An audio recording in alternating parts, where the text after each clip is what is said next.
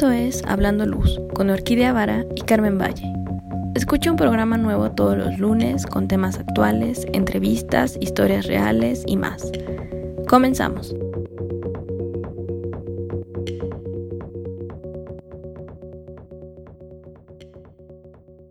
Muy buenos días, Carmen, ¿cómo estás? Hola, Orquídea, muy bien, muchísimas gracias. Buenos días a todos, bienvenidos a Hablando Luz. Ya saben que estamos aquí todos los lunes con un programa nuevo y hoy también tenemos a alguien especial que quisimos invitar al programa para que nos platique más sobre su experiencia y su tema relacionado con la luz. Así es, Carmen. Hoy tenemos a un fotógrafo que tiene una maestría en diseño creativo digital por el Centro Universitario de Comunicación, una licenciatura en comunicación visual eh, por parte de la Universidad de la Comunicación, es parte de Canon Professional Service, Nikon Professional Service, tiene certificación eh, Phase One Certified Professional, certificación ACA, Photoshop, Illustrator, y pues, tuvo un intercambio en la School of Visual Arts de Nueva York y consiguió el grado de BFA en Photography. No solo esto, o sea, aparte de que es como profesor por todos lados, ha participado en exhibiciones colectivas en Estados Unidos y publicaciones en World Visions, Emerging Photographers en 2010. Ha trabajado en fotografía para rubros de publicidad, que en colaboración con otras marcas ha publicado su trabajo a nivel nacional en medios como revistas y periódicos, siendo de importancia. O sea, si tú has visto algo en Vogue, InStyle, Caras, Marie Claire, Folio, T3, eh, México, Grupo Fórmula y páginas como eh, Zone Zero, Avi, Siwa, Varón Oficial, Chile Miel Joyería, Canon, Because I Love, eh, The Pack, Amoran Rosas, Andranen, debes de haber visto su trabajo. En 2011 se involucra en el área de la docencia a nivel licenciatura en universidades como la Universidad Latinoamericana, la Universidad del Valle de México, la Casa del Lago, el Centro Universitario en Comunicación del Instituto de Mercadotecnia y Publicidad, ha dado diplomados y talleres en Canon Academy, en el Centro ADM, en la Academia de Artes Visuales y también en el Gimnasio de Arte y Cultura, especialmente en fotografía y diseño. Y actualmente desarrolla proyectos comerciales con empresas de fotografía para publicaciones a nivel nacional e internacional. O sea, como ves, un currículum enorme, y ahorita pues nos va a platicar un poquito más de él y de qué onda con la foto. Él es Luis Alfredo Torres. Hola Luis, ¿cómo estás? Hola Orquídea, hola Carmen, buenos días. Bien, todo muy bien aquí, listos para esta entrevista que sí, como ven, pues ando muy apurado, muy, eh, pues sí, muy entretenido dando clases, haciendo fotografía, que eso es lo que más me dedico en el día a día. Luis, bienvenido. La verdad es que me emociona mucho verte con tanta actividad, porque al final de cuentas la contagias. Siempre veo que en tus redes andas eh, por todos lados haciendo y activando, ¿no? Y yo creo que te, te veo como súper movido, como dices. Sí, que creo que me toca mucho pues ir a, en esta parte de, de trabajo como docente, pues tiene uno, dos o tres o cuatro lugares en donde puedes dar clases, desde universidades hasta escuelas pequeñitas, pero nos solicitan, que eso es lo bueno, nos hablan para, oiga, podrá dar un curso de esto, un curso de aquello, casi siempre relacionado con foto, con diseño, con un poquito de iluminación, eh, con cine. Entonces, bueno, es fabuloso para mí poder ajustar mis calendarios y mis horarios para ir de poquito en poquito a varias escuelas y algunos trabajos que me piden también como fotografías, video, etcétera. Sí. Oye, Luis, pues bueno, bienvenido, bienvenido al programa. Siempre empezamos con una, eh, la, la, pregunta que arrojamos a todos los que están en el programa, y es la, de, la relación que tienes tú con la luz, de dónde nació y cuál fue el motivo por el cual también estás aquí, ¿no? Porque sabemos que la fotografía tiene que ver mucho con la luz, entonces eh, nos gustaría saber más por ahí de dónde surge esa, esa parte, ¿no? De, de la relación con la luz. ¿Y tu profesión? Sí, pues bueno, creo que la relación con la luz empezó justo desde muy chiquito, pero casi siempre todos los fotógrafos, los cineastas, los artistas dicen, ah, es que yo de chiquito pintaba, yo de chiquito hacía cosas muy artísticas. En mi caso, creo que la relación con la luz fue mucho, mucho más chiquito cuando eh, yo en específico uso lentes. Y entonces se me hacía muy raro cómo, pues yo no alcanzaba a ver mm, pues clarito o nítido y entonces me llevaban a estos lugares, laboratorios de doctores y te aventaban luces en los ojos, te aventaban como que esta parte de, a ver, póngase aquí en el aparatito para revisarle. Y se me hacía muy raro que pues todo tenía que ser eh, revisado, inspeccionado a través de mis ojos y con sus ojos. Pero la herramienta más fabulosa era pues, una lamparita o algo que nos aventaba luz.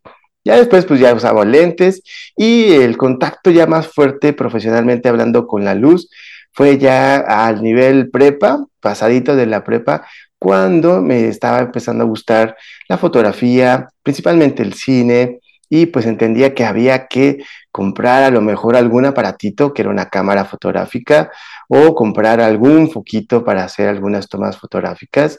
Entonces, pues bueno, la relación a luz siempre la he tenido más cercana, de hecho hay veces que pues todavía sigo yendo a las revisiones anuales o mensuales con mis eh, doctores, ya cambió mucho la tecnología, ahora ya es más láser, ya es más avanzado, pero casi siempre se me hacía a mí esta cosita tan extraña de que tienen que revisarte con luz por dentro de los ojos para ver si está algo mal por dentro, porque era no, no tenían como que la certeza de qué tenía yo, y al final pues te revisaban, te decían, bueno, estas lentes, para mejorar la entrada de la luz a los ojos y que veas más clarito. Y profesionalmente, pues es diferente, hay que también capturar la luz con las cámaras, tener mediciones. Entonces, se me hacía como que era yo el doctor de las cámaras al revés de los doctores de mis ojitos. Es algo súper interesante que me pasaba desde chico, desde chico como a los 5 o 6 años.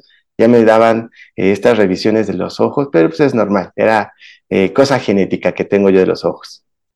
Oye, qué interesante. Creo que es la primera vez que tenemos a alguien que dice, me empezó a interesar por, porque me lanzaban luces. Pero bueno, de ahí cómo, porque digo, siempre tenemos una, una primera inquietud, pero tú seguiste, o sea, por esa. ¿Cómo dijiste, sí, sí, este es mi camino? Sí, creo, yo creo que este, mm, acabando la prepa, pues tiene uno su momento de, bueno, ¿qué voy a hacer de mi vida? ¿Qué voy a hacer?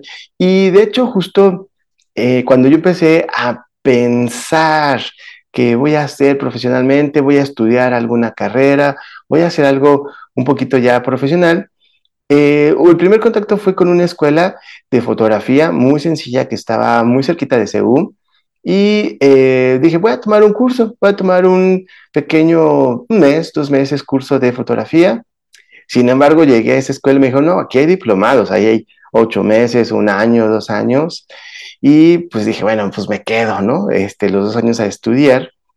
Se me cruzó el, bueno, pero hay que pagar mensualmente eh, la escuela, entonces tienes que empezar a trabajar de estos trabajos muy sencillitos cuando vas en la prepa, de a lo mejor estar en unos cadenas rápidas de comida para poder pagar la escuela, comprar también material para la escuela. Y de ahí creo que fue el meollo del asunto, fue que tenía amigos yo en la universidad, en la UAM Xochimilco, y me dijeron, bueno, pues ¿por qué no te vienes a un curso de apreciación cinematográfica? Lo toman los diseñadores gráficos, lo toman, pero pues nosotros este, nos dijeron, y pasa tú si quieres. Entonces yo siendo de la escuela eh, de fotografía, me fui de chismes o me fui a trabajar ahí tantito con los de la UAM Xochimilco a ver cómo eran los cursos.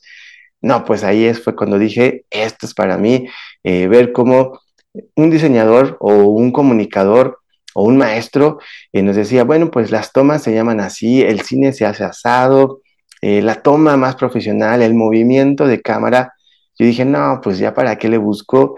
Sin embargo, pues aquí en México eh, dije, bueno, sí, cine está muy bien, podría estudiar cine, pero eh, voy a estudiar primero fotografía, acabo el diplomado y luego ya busco a lo mejor una escuela de cine o una escuela relacionada a la parte pues, visual, a la parte fotográfica. Y encontré eh, la carrera de comunicación visual que se me hizo más completa que estudiar cine como tal. Eh, sabía que el cine es un nicho un poquito más cerrado, es a lo mejor un poquito más de contactos, pero dije, bueno, comunicación visual que trae comunicación, trae diseño, trae arte, se me hizo más completa y estudié eso, pero siempre me seguí con ese tratamiento de eh, el fotógrafo, el que trabaja con cámaras, el que trabaja con flashes, con luces, con colores en las luces, y se me hizo más interesante. Y hasta la fecha todavía eh, sigo trabajando como fotógrafo, sigo dando clases de fotografía, pero el camino te lleva hacia, oiga, pues ya sabes de fotografía, no podrá dar clases de cine, de iluminación para cine, eh, tomé cursos también para hacer ese tipo de fotografía y de iluminación. Y sigo trabajando así, con esta parte de esa búsqueda de qué es lo que me gustaba y que trabajara de eso, porque luego si trabajas pero no te gusta tanto de lo que haces, bueno, o trabajas en algo que no se relaciona con el que estudiaste, híjole, bueno, también es más difícil. En mi caso, trabajo y estudié lo que me gusta. Oye, Luis, es, curioso cómo escucho como todo esto que nos cuentas, pero además como la relación que va teniendo a lo largo de tu vida desde niño, que de pronto, pues bueno, viene desde una experiencia que tú tuviste con el doctor que te revisó los ojos y después esa conexión que tienes de la luz. Em, sabemos que eh, pues la cámara parece como un ojo, ¿no? y, de repente ya pues te encuentras haciendo fotografía porque descubres que sí te gusta, que te llama la atención y, de pronto pues bueno, empiezas a mezclar toda esta relación que es como un camino que te va llevando a lo que es, pues podría decir que sí es tu pasión, ¿no? Porque al final lo estás haciendo con todo el cariño y el gusto y no nada más por decir, ay, pues voy a cubrir un, este... Un, un requisito, ¿no? Que se puede volver tedioso a través del tiempo, sino que sí realmente pues te involucras tanto que al final pues yo, yo veo que el tiempo pues para ti te pasa volando y ya estás haciendo lo que más te gusta, ¿no? Este, con, una proyección muy interesante. Sí, así es. Dice, por ejemplo, hay un fotógrafo que se llama Constantin Manos. Eh, dice que luego la fotografía, el cine, las artes visuales pueden ser el paraíso de las personas que a lo mejor son eh, flojillos. Les dice el paraíso de los tontos. Pero en esta eh, analogía en esta reflexión dice él, pues es que sí, o sea, cualquiera ahorita actualmente podemos tener acceso a pues ya cámaras más profesionales, a teléfonos con cámaras muy buenas, eh, pues puedes estudiar ya en línea arte y entonces, pues como que las artes visuales podrían ser el refugio de, bueno, pues no la hice de tal carrera, de tal carrera, de tal carrera. Sin embargo, como dice Perfecto Kant, pues el trabajar dando clases de cómo usar una cámara, cómo usar el pincel, cómo usar un X pigmento, ya es cosa diferente porque, pues sí, todo lo podemos usar, pero eh, dar este extra para educar a licenciaturas, a prepas, me toca también luego dar clases, pues ya los que, oye, yo voy a hacer una maestría en artes o en la parte visual de comunicación, entonces, bueno, pues es, el, lo difícil, que cómo le transmites ese conocimiento que tú llevas con uno, dos años, cinco años usando el software o el programa o la cámara, y ahora cómo transmites el conocimiento para que ellos lo puedan hacer. Eh, yo la verdad que así siempre soy como maestro, es que lo hagan mejor que yo como maestro que les toca en ese semestre o en ese cuatrimestre.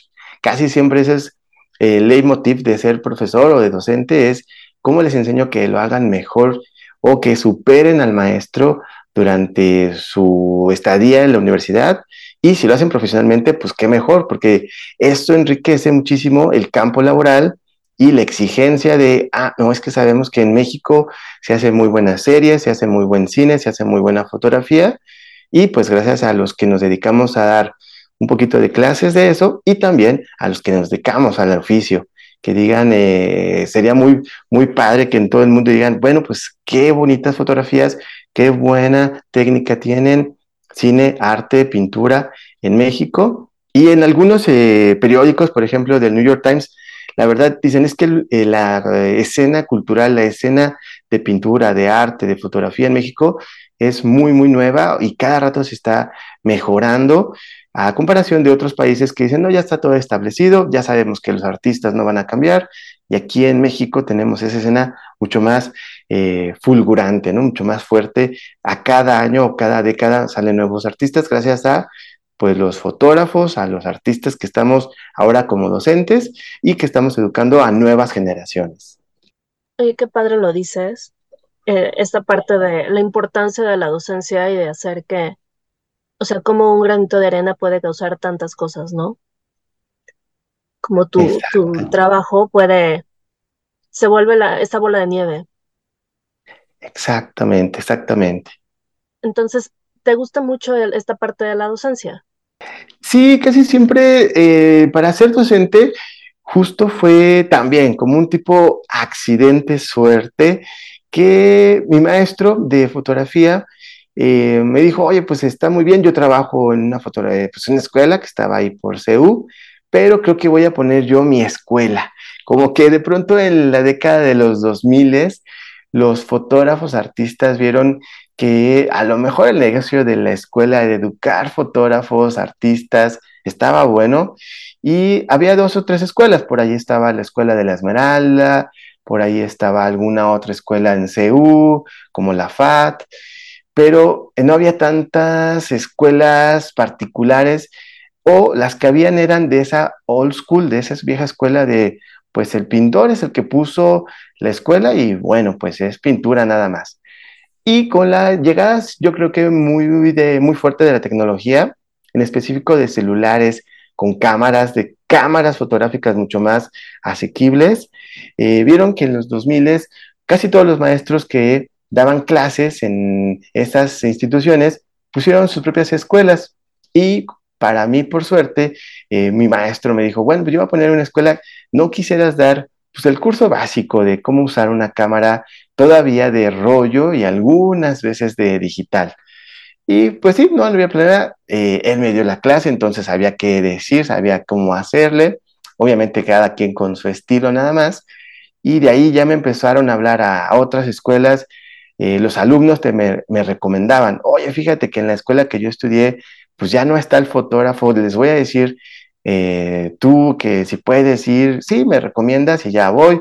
Y así se hizo una cadenita de boca en boca de alumnos o de maestros, entre maestros también nos decimos, oye, fíjate que en la otra escuela no hay ya este, alguien en el estudio, ¿no quieres ir? Sí, voy.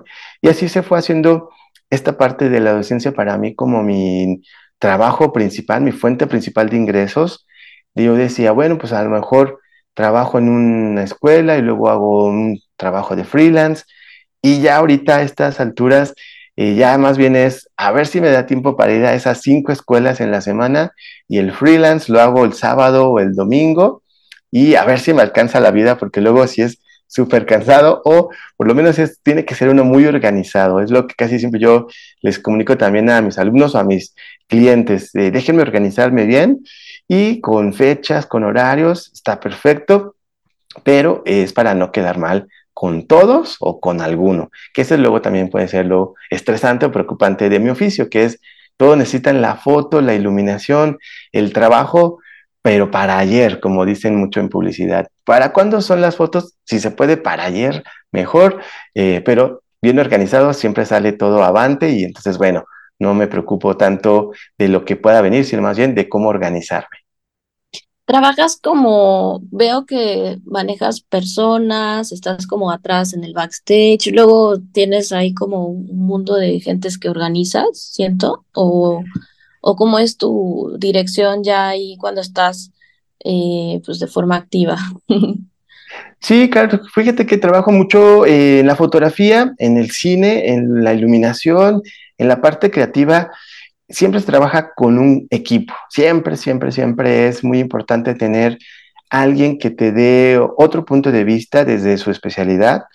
Eh, en fotografía, pues sí podría hacer yo todo, poner las luces, poner la cámara, poner los fondos, decirle a la modelo cómo eh, maquillarla, peinarla, pero sabes que habrá un especialista, alguien que lo haga un poquito ya más seguido que tú, y entonces pues ayudarte de esas personas también creativas ayuda muchísimo, muchísimo para que el resultado sea mucho mejor en calidad y en cantidad y también tú te vayas menos estresado, menos cansado de tal, vez no me quedó el resultado esperado, tal vez el cliente me va a decir eh, que no era lo que buscaba.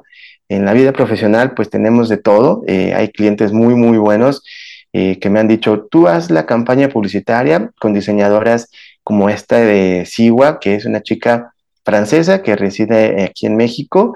Y me dijo, no, tú ayúdame, hazme casi, casi todo. Yo nada más pongo las prendas y las modelos y nos fue bastante bien. De hecho, con su primer campaña que hicimos, la siguiente ya estaba en Mercedes Fashion Week, ya estaba en revistas, ya estaba muy, muy solicitada. Y me toca trabajar con clientes de eh, Grupo Fórmula, donde dicen, ya está todo, entonces no hay que hacer más que la fotografía y pues que te salga súper bien. Entonces, bueno, depende de los clientes y depende de cómo sean los equipos de trabajo. Sí, oye, el tema del lenguaje, em, lenguaje y la luz, ¿cómo, cómo es que lo empezaste a, pues, a relacionar, ¿no? ¿Qué es, cómo, de qué habla el tema del lenguaje y la luz?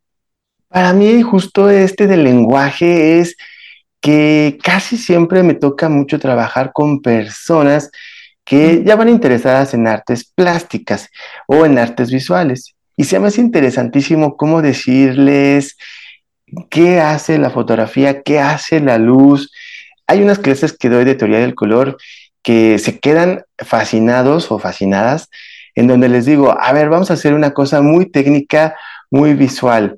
¿De qué color es esta pared? Y ya todos te dicen, blanco, bueno, medio blanquito, medio gris, medio blanco. Si yo les dijera que esta pared, por una cosa física, por una cosa de la luz, es todo menos blanco, me creerían y te se quedan, no, pues profe, ¿cómo cree? Eh, los objetos son, si es color rojo manzana, pues es roja la manzana. Si es este, azul, es azul.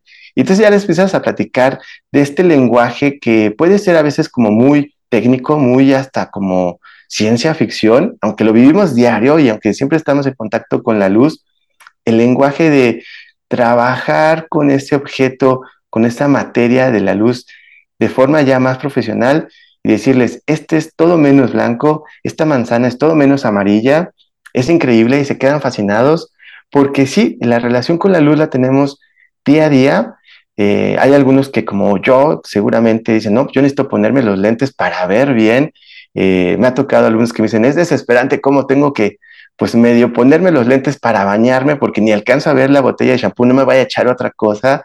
Pero sí es que es la parte súper bonita de este fenómeno y esta materia de la luz, que aparte de que trae luz, y vemos bien, trae colores, trae vibraciones, y entonces nos comunica muchísimas cosas, el entrar a un museo oscuro o amarillo, o llegar a un museo más blanco, más iluminado, cambia totalmente la sensación y seguramente nos pasa cuando comemos. Si voy a un lugar a comer que está oscuro, medio frío, dices, no, no me gustó la comida, no es que te esté mal de sabor, eh, la comida es más bien el impacto visual que tiene la luz sobre los lugares, sobre las cosas, y que luego yo psicológicamente entiendo que ese restaurante era mi favorito de niño, pero no tanto por la comida, era más bien por la convivencia con otras personas y por la convivencia de la luz, de los objetos bien iluminados, bien coloridos, bien eh, cómodos para mí en cuanto a visión, en cuanto a ver.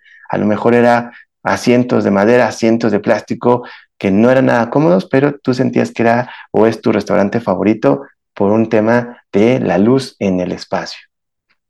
Bueno, creo que estás resumiendo perfectamente el por qué es importante la iluminación y por qué es importante contratar a un iluminador, ¿no? Que es más allá de, de lo visual, sino que es toda esta parte sensorial que nos producen las experiencias, los lugares.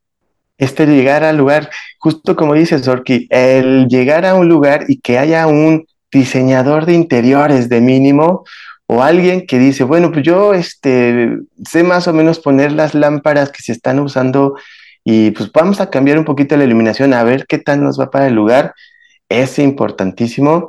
O eh, cuando llegas, por ejemplo, a una casa con un familiar, con oigan, este, no tiene lámparas, no, así nos gusta la iluminación, ¿no? Dices, ah, bueno, cada quien con sus gustos, pero eh, seguramente hay lugares mejor iluminados con esta sensación de que es más acogedor ese lugar. Nuestra recámara tiene otro tipo de lámpara. Eh, justo con ese es el, el que yo trabajo día a día. En cuanto a los alumnos llegan, en cuanto al cliente llega, es primero darle la explicación de lo que vamos a hacer y luego decirle qué va a pasar con la luz, qué vamos a poner encima de la lámpara, del foco, que se va a ver mucho mejor, que le va a beneficiar a la textura, a la piel, al color, y entonces se va a ver muy, muy diferente y le va a gustar más, se va a vender más el producto, va a ser mejor la sensación de compra-venta de ese objeto. Entonces, cuando tú estás haciendo eh, trabajo freelance, ¿le estás explicando en el momento cliente? O sea, ¿sigues en tu papel de, profesor? Sí, Orki, la verdad, luego me dice, yo me siento medio raro porque dices, ay, ¿a poco mi cliente no sabe?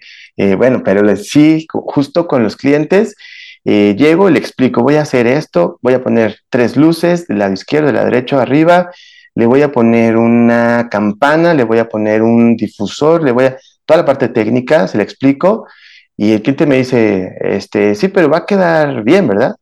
Y entonces le, le empieza a explicar, igual que en mi clase, sí, porque esta luz va a ser suave y va a hacer que choque por las paredes, tu producto va a quedar increíble, tal, tal, tal. Y eh, casi siempre los clientes confían en, bueno, a ver, este, haz una prueba y lo vemos y ya sí te creo, ¿no? Como que me lo estás platicando, pero no te estoy creyendo tanto cómo la luz puede cambiar o ver diferente mi producto, porque en el taller lo vemos bien. Y entonces ya empezó a hacer las pruebas de eliminación, eh, pongo las luces, le explico que voy a cambiar, voy a poner, por ejemplo, telas o voy a poner papel albanene o difusores. Tomo la foto, ve el video, dice, ah, sí, cierto, no, pues sí, cambio la cara, el maquillaje, el reflejo del objeto metálico. Y le digo, así lo hago siempre y así lo hacemos, ¿está bien? Sí, está perfecto. Entonces ya los clientes te dicen, ah, bueno, pues sí, este, no era mi clase, pero sí, este, sí cambió y se ve mucho mejor. Entonces agradecen mucho los clientes eso, que el fotógrafo, hay algunos que son muy buenos fotógrafos, pero son muy malos para explicar y nada más te dicen, ya quedó, así se ve bien. Ah, ok. Y casi siempre cuando tienes esta dualidad de docente, fotógrafo, te dicen, ah, a ver, ¿cómo se vería? Les explicas, lo ven, ah, pues sí cierto, tiene razón, sí le están eh, quedando bien las fotos y se confían un poquito más y a la siguiente eh, vez, por ejemplo, yo soy de esos clientes que tengo joyería de hace cinco años, con clientes de hace seis años, que me dicen, te vamos a mandar piezas, ya sabes cómo las queremos, ya sabes cómo van a quedar. Eh, entonces, te confiamos todo el trabajo porque la primera vez les expliqué, lo vieron, la segunda como que confirmaron que sí lo, lo hice bien. Entonces ya después de cuatro años, cinco años, oye, va a salir nueva temporada de joyería, ahí te la mandamos, nos la regresas, ya sabes cómo queremos las fotos. Perfecto. Entonces eso me da mucho gusto a mí que tengo clientes de freelance de hace cinco años, ocho años, que sigo trabajando con ellos cada temporadita que ellos sacan, y si no, que ellos me recomiendan con otros, eh, pues del género de joyería, me dicen, confíale, eh, él sabe hacer todo perfecto, o nada más explícale cómo quieres, él te va a decir su opinión, te va a dar una mini clase casi casi, y te va a quedar perfecta las fotos. Y así sigo trabajando con este rubro de moda, de joyería, de retrato desde hace ocho años con los mismos clientes y con algunos amigos de ellos. Oye, está súper porque no solamente, o sea, de alguna forma los haces partícipes en la, en la toma y no nada más entregas el resultado final, así como por arte de magia, sino que también entienden que es más allá de presionar un botón, o sea, que tienes muchas cosas alrededor y que no es algo que digas, Claro, lo hago con mi teléfono cualquier día con la luz del sol sin preparar nada, ¿no? Exacto, se sienten como que, ah, ahorita lo hace, o sea, no, nada más este, que deje de ver la tele, lo hace y no la manda, y no, pues es todo un poquito más de trabajo. Perfecto. Oye, y cuéntame, ¿qué les dirías a nuestros escuchas si quisieran seguir tus pasos o están como dudosos Em, yo lo que le recomendaría casi siempre es, primero, haz lo que te gusta. Ya sea que te vayas a dedicar a las artes visuales, puede ser que te dediques a otras cosas que no sean de la parte visual. Yo creo que sí lo más importante como experiencia personal fue que cuando haces lo que te gusta, me ha tocado y luego me caen a mí los 20 que me dicen algunos profes, ¿a qué hora entró a trabajar, profe, a dar clases? A las 7 de la mañana. ¿Y a poco todavía no sale? No, salgo a las 10 de la noche. ¿Cómo? Más de 12 horas trabajando, dando clases.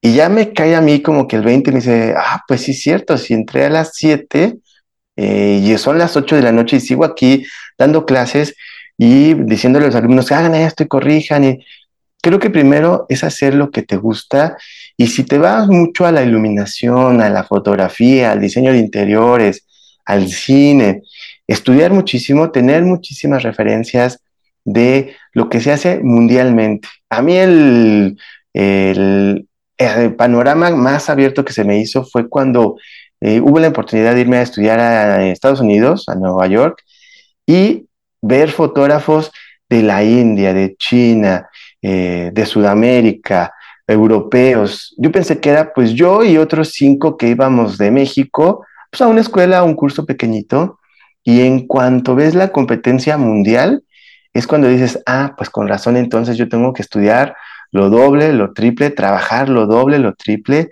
porque eh, así como tú piensas que hay cinco fotógrafos que hacen lo mismo aquí en la Ciudad de México, hay 50 en el siguiente estado de la Ciudad de México y si no hay miles de personas, miles de fotógrafos que hacen lo mismo que tú en todo el mundo, si no es que cientos de miles, ¿no? Entonces creo que hacer lo que te gusta, estudiar muchísimo, eh, estar empapado de lo que se hace en el mundo ahora con las redes sociales está súper fácil que entras a cualquier red social de video y entonces puedes tener más información, hacer tu propia versión desde tu nicho, desde tu casa, desde tu trabajo, va a ser lo mejor y siempre estar activo, siempre trabajar. Eh, un dominguito que dices, bueno, voy a descansar tantito, sal con tu cámara, sal con tu eh, teléfono, toma fotos, haz cine, eh, ilumina un poquito en tu casa, aunque sea domingo 8 de la noche, Trata, trata de hacer algo diferente día a día, al fin que te gusta, no te vas a cansar y te va a ir muy bien en el futuro. Eso como experiencia yo lo tengo súper presente. Qué padre y qué gran consejo. ¿Nos puedes dar redes en las que te podamos ver tu Insta, ver tu trabajo o comunicarte contigo? Sí, claro que sí, porque en mis redes sociales eh, les empecé muy chavo, entonces siempre que ustedes pongan Luis Torres Foto en español, con F O T O, Luis Torres Foto, en todas las redes sociales, así salgo, Facebook, Instagram, TikTok, YouTube, en todas, en todas, en todas, como Luis Torres Foto, eh, me pueden contactar por ahí y eh, nos echamos mensajito, DMs, cualquier cosa por esas redes sociales sin problema. Súper, pues ahí te estaremos este, estoqueando y viendo qué es lo que estás haciendo y obviamente estarán eh, en la descripción. Muchas gracias, claro que sí, claro que sí. Carmen, recuérdanos nuestras redes, porfa. Sí, pues bueno, gracias Luis. Antes que nada, antes de cerrar el, programa, de verdad te felicito por este gran trabajo que, estás haciendo y sobre todo compartiendo con, con personas que también justo eh, les les gusta la foto, tus alumnos, ¿no? Como dices que em, esa parte que comentas de que ojalá mis alumnos sean mejor que yo es, es una nobleza que encuentras muchas veces o más bien muy pocas veces en, en las personas. Eh, qué padre que tú estás eh, abierto a eso y que no sientes que sea una competencia para ti, ¿no? Entonces ese miedo pues no existe, más bien cada quien va encontrando el, el camino y eso pues es, es, es, muy, es muy padre y muy noble. Muchas gracias, exactamente, Carl. Bueno, pues sí, recuerden ahí estamos en Facebook y en Instagram, Hablando Luz, y al correo que es hablando luz, arroba gmail.com. Pues muchísimas gracias, Luis, y gracias, Carmen, y nos estamos escuchando la semana siguiente. Bye bye.